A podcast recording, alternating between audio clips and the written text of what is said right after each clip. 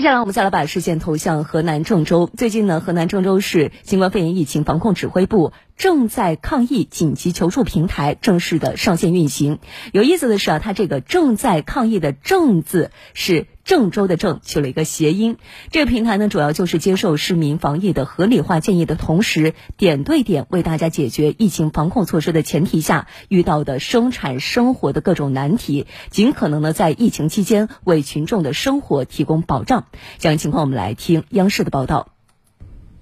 一月九号，正在抗疫应急求助平台上线当天，收到一条求助信息，希望在全市中小学网课首日休息时间开辟核酸绿色通道，保障学生们学习检测两不误。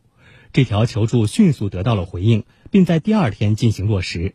既能保证这个老师和学生能够安心的上网课，而且呢，还能够给老师和学生，呃。这个中午留出来更多的这个吃饭呐、休息呀，包括老师备课的这个时间，真的是非常暖心的一个呃举措。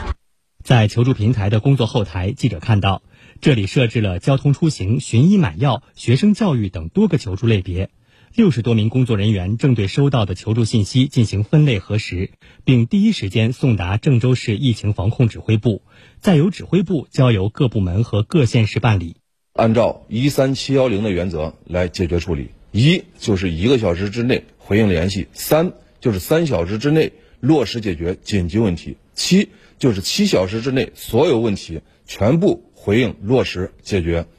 幺就是一天之内要反馈回应的结果解决的结果，零就是我们所有的信息要